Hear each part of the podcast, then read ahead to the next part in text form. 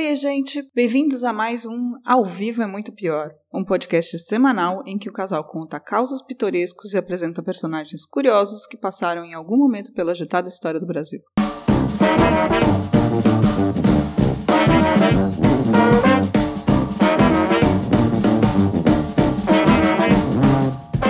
Olá, eu sou Danilo Corsi.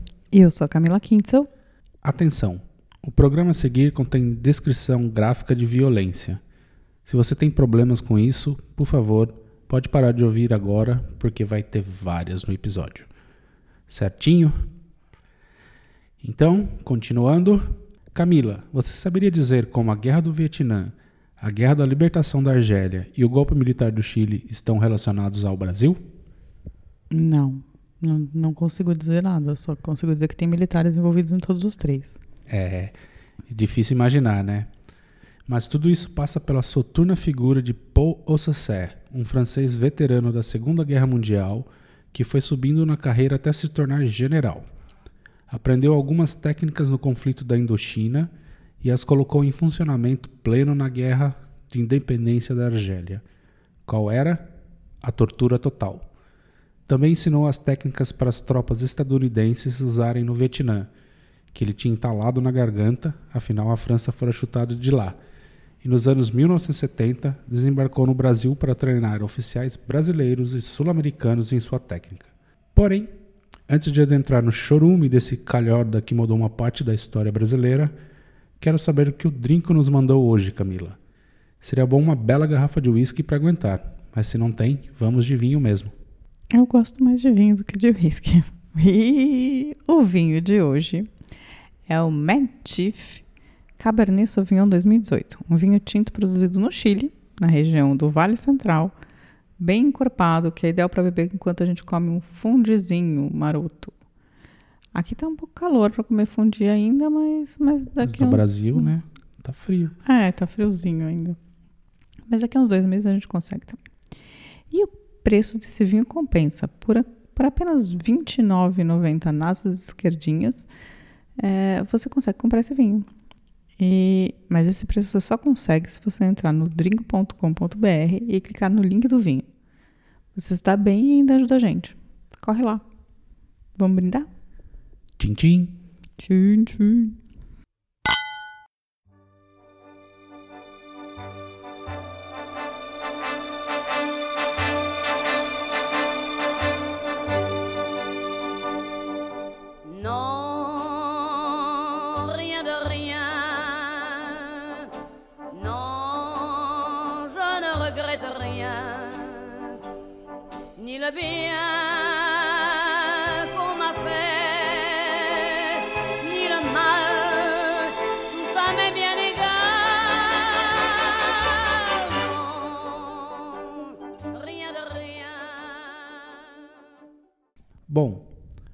Começar, vou contar um pouco a história dessa figura bizarra. Paul Alsacer Jr. nasceu em 7 de novembro de 1918 em Saint-Paul-Cap-de-Joux, na França. Quando nasceu, seu pai, Paul Alsacer Sr., estava lutando na Primeira Guerra Mundial.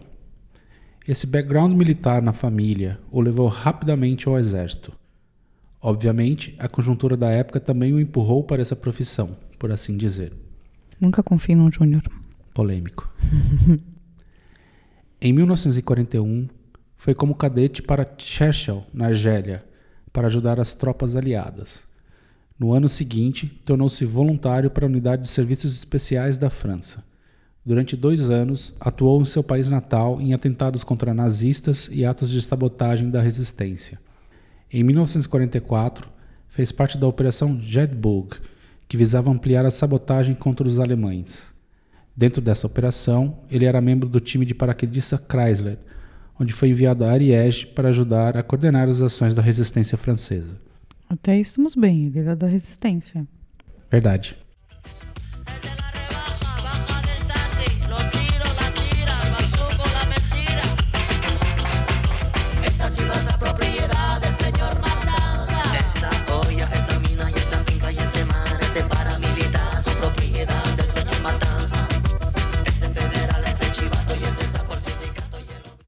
Com o término da guerra, Poe estava pronto para dar saltos mais largos na carreira e adentrar em um território sem limites. Em setembro de 1946, ele se juntou ao centésimo décimo Batalhão de Choque, que comandou durante os anos de 1947 e 48. Neste período, a França já estava em guerra na Indochina, que começou tecnicamente em setembro de 1945, ainda no lodaçal do fim da Segunda Guerra, combatendo as tropas Viet Minh, comandadas por Ho Chi Minh. Paul se juntou ao primeiro batalhão de paraquedistas da França e foi para Saigon. Durante cinco anos, esteve em combate e viu a França levar um cacete de Ho Chi Minh.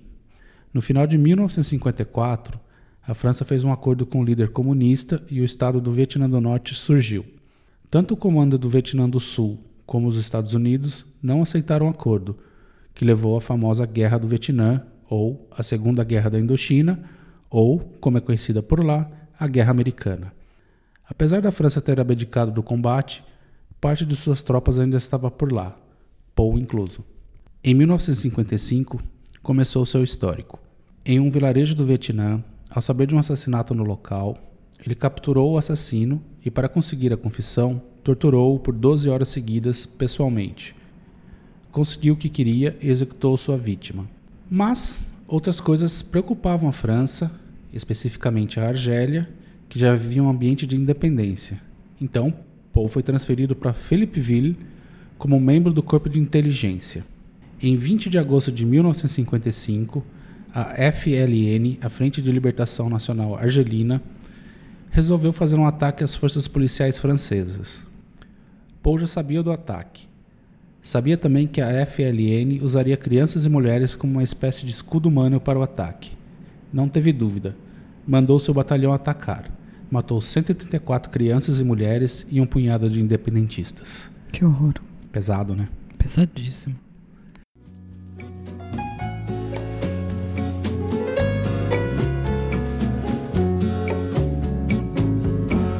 Ils veulent m'offrir des voitures, des bijoux et des fourrures, toi jamais. Mettre à mes pieds leur fortune et me décrocher la lune, toi jamais. Et chaque fois qu'ils m'appellent. No ano seguinte, foi treinado na Inglaterra para participar da Batalha do Suez, uma espécie de intervenção europeia na guerra entre Israel e os países árabes. Um ferimento o impediu de participar e retornou à Argélia, agora no comando da inteligência francesa em Argel. Em 1957, interrompeu uma greve geral, usando suas tropas para forçarem, com violência, o funcionamento do transporte público. Também mandou soldados abrirem à força as vitrines das lojas, obrigando assim os donos a abrirem o estabelecimento com medo de saques. Mandou enforcar Larbi Ben Mehid, um dos líderes da FLN, e construiu a narrativa de suicídio. Tudo isso dentro do contexto da famosa Batalha de Argel, cuja história por si só daria um episódio. Inclusive, a França se recusou a aplicar a Convenção de Genebra nesse conflito. Então, vou me ater apenas aos detalhes que tenham a ver com o nosso personagem do dia como protagonista. Eita. Com carta branca dada por Jacques Massou, o general interventor francês, Paul deitou e rolou. Resolveu implementar o uso da tortura total contra os adversários. Fosse quem fosse, assim que capturado, o uso de tortura estava liberado. Só para dar uma ideia do que ele mandava fazer, ele também fazia. Espancamentos. Mandava colocar eletrodo nos ouvidos ou nos testículos para aplicar choque. Despejava água no rosto da pessoa imobilizada até ela falar ou morrer afogada. Decepação das falanges do- dos dedos com facas de serra. Se pensar que cada dedo tem três, então Mas vários desses foram usados no Brasil também, né? Essa coisa isso da a água, eu a esqueci. gente vai chegar lá. O resultado final era sempre o mesmo. Falasse ou não, a vítima era sempre assassinada. Para o mundo, ou a pessoa tinha se matado ou estava desaparecida. Eu tenho uma dúvida. Tortura total é um termo cunhado por ele? Não, tortura total é um geral. Porque você. É dele, é dele, assim, como uso corrente. Entendi. Estado de tortura total. Pegou, tortura. Não tem conversa. Entendi. Sua brutalidade era gigante. Um dia separou 1.500 prisioneiros, todos muçulmanos. Fez uma série de testes violentos e conseguiu separar 100 dos mais durões, por assim dizer. Executou todos, pegou os corpos, levou a um cemitério muçulmano, mandou cavar uma cova rasa, colocou os corpos em direção a Meca e os deixou expostos para passar o recado. Nossa, sem cumprir os ritos. Isso é muito complicado. Ah, outra coisa também que ele criou e orientou os famosos Esquadrões da Morte, grupos criados para simplesmente matar simpatizantes da causa. Conheci histórias dos Esquadrões da Morte. É, então, ele é o fundador. Não pessoalmente. C'est à travers de larges grilles que les femelles du canton contemplaient un puissant gorille, sans souci du qu'en dira-t-on. Avec impudeur, c'est comme mère, lorgnait même un endroit précis que rigoureusement ma mère m'a défendu de nommer ici.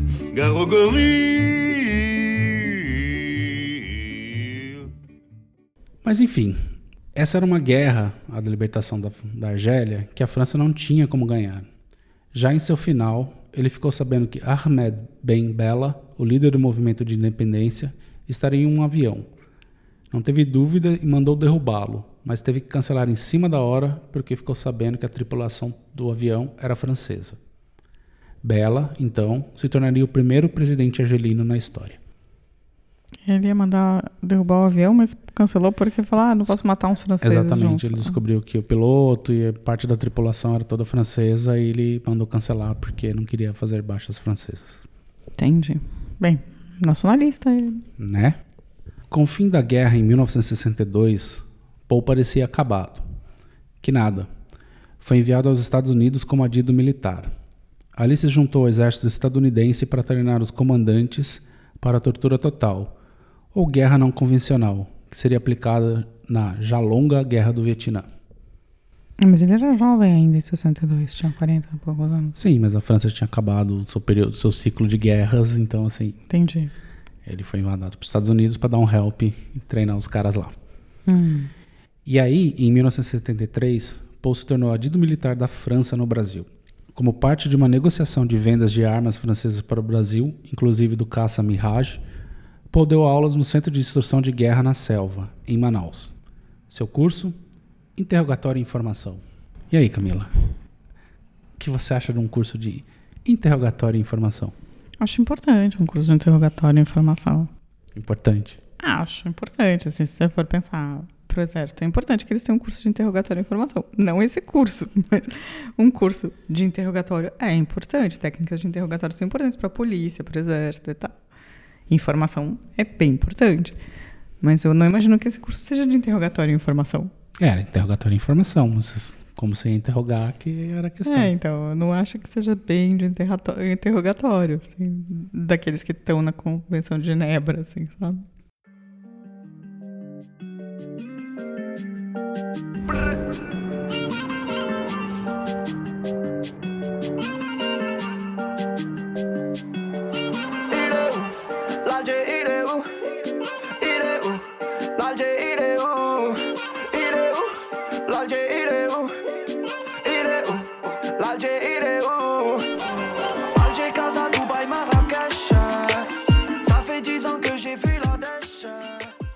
Enfim, ali ele ensinava suas técnicas para os oficiais de toda a América do Sul. Os oficiais pareciam cadelas no cio, afinal muitos deles haviam feito o curso de Paul nos Estados Unidos e agora poderiam ter a chance de ter o mestre em terras brasileiras. Cadelas no cio. É. Não achei machista. Um dos participantes foi Humberto Gordon, que se tornou chefe do serviço secreto de Pinochet no Chile, que usou e abusou das técnicas aprendidas. Aliás, Paul afirma categoricamente que o Brasil auxiliou no golpe chileno, com envio de armas e aviões. Tudo isso coordenado com a bela democracia capitalista francesa que vendia mais armas. Não, faz todo sentido. Né? É igual aqui a Alemanha que vende armas para Arábia Saudita e E depois reclama. é, fala: não, vocês não podem matar, mas quer comprar mais armas? Ma d'une cage. Le soleil passe son bras par la fenêtre. Les chasseurs à ma porte comme les petits soldats qui veulent me prendre. Je ne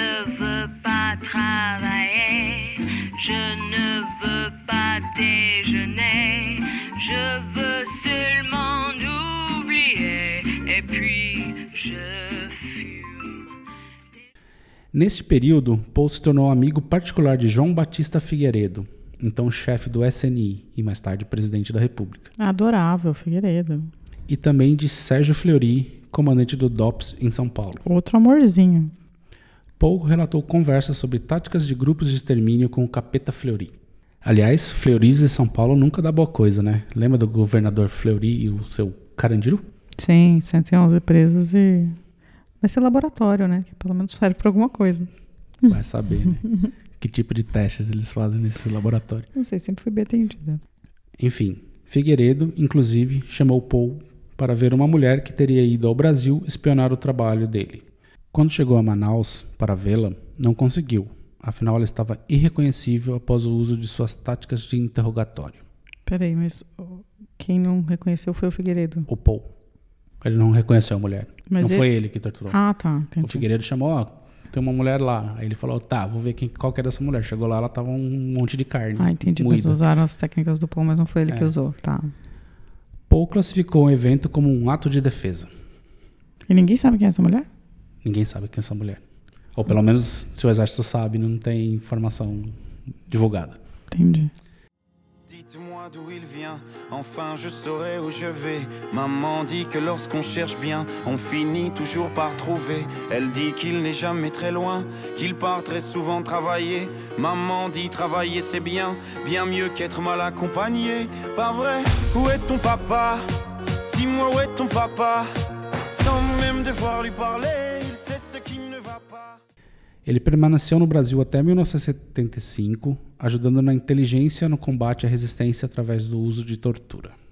Depois disso, ele voltou à França para descansar e aproveitar seus dias de herói francês. Se bem que de herói ele não tinha nada, né? Na Segunda Guerra, a França não foi decisiva para nada, só atrapalhou. E nas duas outras guerras que lutou, com um papel bem controverso, ele estava no lado do agressor, né? Então, assim, herói o caralho. E também aquela coisa, né? A gente sabe que tortura sempre foi usada na história da humanidade. Tem Inquisição aí para mostrar. Mas esse cara ignorou uma convenção mundial que impedia seu uso por forças armadas e foi além, aprimorou a técnica de maneira a confundir e deixar dúbias acusações de uso de tortura.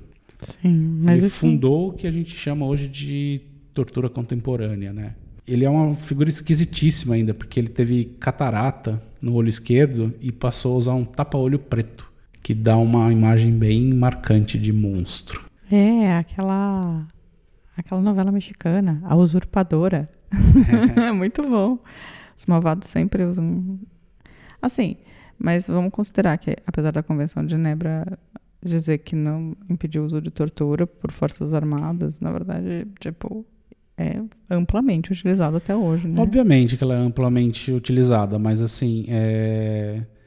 supostamente, assim, esse cara que moldou esse uso por tropas hoje em dia, assim, foi ele que criou essa tortura total, ele que instaurou, tipo, ah, você precisa de alguma informação, pega alguém, não, tortura até o cara falar alguma coisa. Entendi. Ele que moldou esse comportamento, assim, sabe?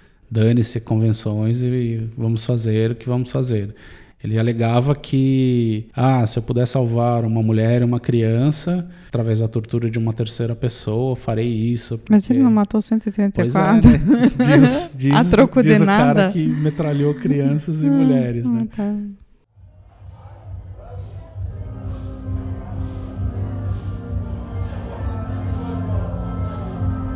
Tu sais.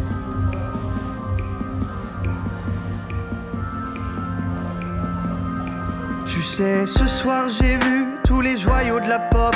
J'ai même bu à outrance toute l'absinthe de tes potes. J'ai côtoyé du rare pris des rails en avance. Dans des salles bien trop noires, sans lueur d'élégance.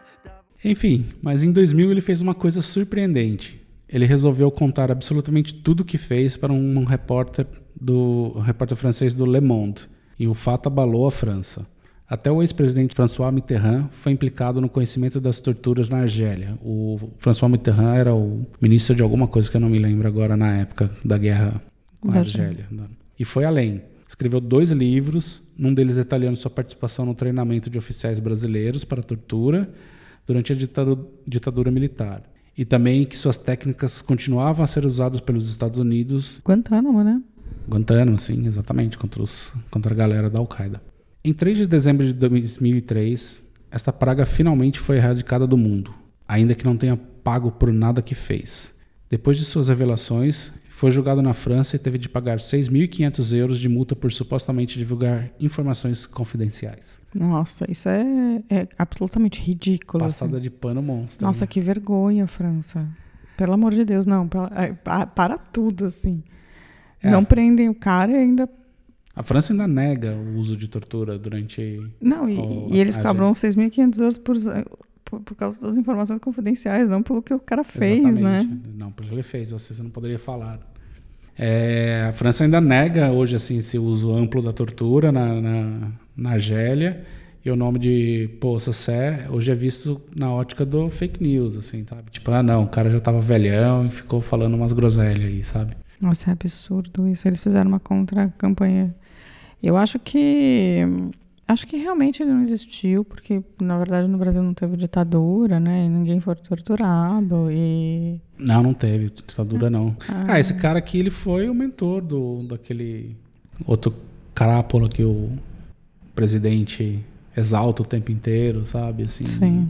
Era e assim, muitos oficiais brasileiros foram treinados nos Estados Unidos ainda no começo da ditadura.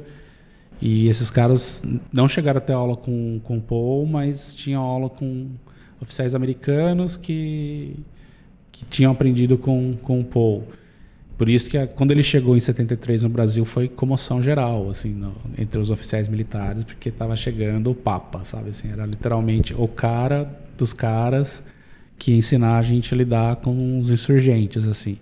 E ele tinha uma vasta experiência, né, na, porque a, a guerra da libertação na da Argélia, assim, ela foi muito de guerrilha, né, assim, em cidade, não foi um combate aberto de tropas, assim, era guerrilhas, né?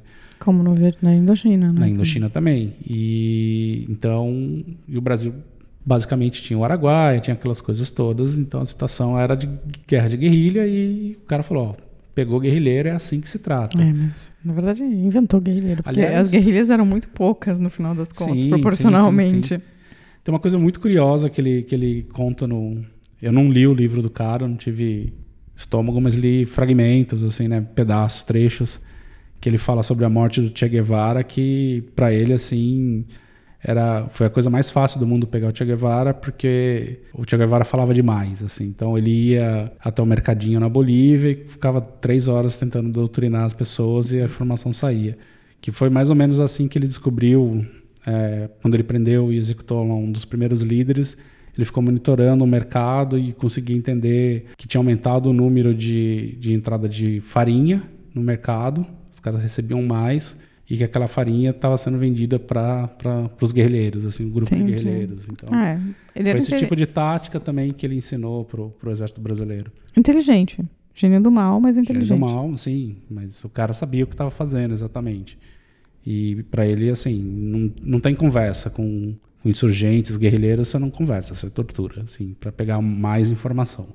Se a pessoa morrer no processo, dane-se, pega o próximo e vamos torturar até alguém, alguma hora alguém vai falar alguma coisa. Surreal, surreal. Direitos humanos, né? Pra quê? Né? Convenção de Genebra, dane-se. Rien n'est jamais acquis à l'homme, ni sa force, ni sa faiblesse, ni son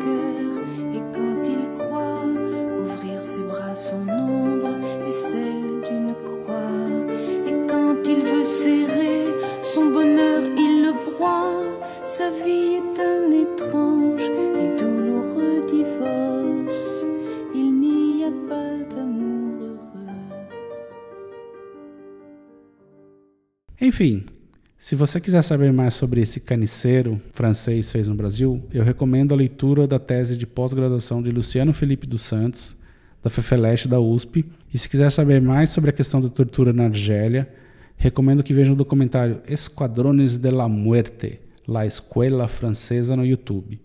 O documentário é francês com legendas em espanhol, em espanhol, por isso que eu O nome está inclusive em espanhol. Dá para acompanhar, assim, mesmo que você não, não consiga, não seja um perito em espanhol, assim, dá para dá para acompanhar assim a, as legendas. Então, e é meio assustador, assim, é meio bad vibe, mas é, é importante saber, assim, para evitar que mais coisas aconteçam, né?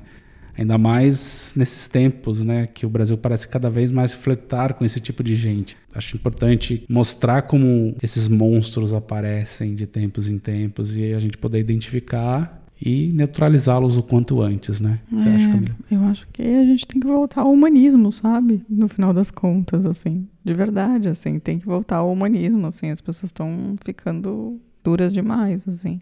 E aí dá espaço para esse tipo de gente, assim. Dá justificativa para esse tipo de gente. Da, da claque Sim, tipo né? de. Desce do, do, do helicóptero e comemora como fosse um gol, né? Assim, esse tipo de coisa. É, esse tipo de, de atitude não humana deveria ser deveria ser vaiada. Sim, sem dúvida, né? Então, varrida pro, pro lixo da história, talvez. É, essas pe- essas pessoas precisam voltar a ter vergonha. Sim, vergonha é uma coisa importante, né? É. Elas precisam ter vergonha de falar e fazer esse tipo de coisa, né? É, eu acho que as pessoas precisam voltar. Os canais precisam voltar a ter vergonha, os racistas precisam voltar a ter medo, sabe? A gente precisa que as pessoas voltem a ter noção do que elas estão fazendo. Assim, tá muito, tá muito liberado. Voltar a construir cerquinhas, né? Importante, né? É, não, As é- jaulas ali. É aquele famoso é, passa a faca no chão, risca uma linha e fala daqui você não passa. Eu acho que tá faltando isso, sabe? A gente tá, tá deixando essa galera passar demais, assim. Sim, não pode deixar isso, é importante.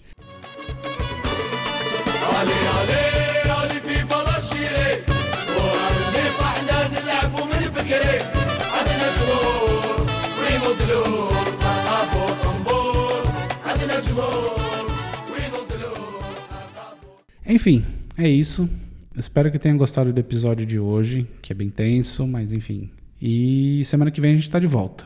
Dá um alô pra gente no Twitter, no arroba Muito Pior, no Facebook em Muito Pior Podcast ou no YouTube. Basta procurar por Ao Vivo é Muito Pior Podcast. Ah, e o nosso lindo site está sempre aberto. www.muitopior.com.br E até semana que vem. Beijo. Tchau, tchau. Tchau. É.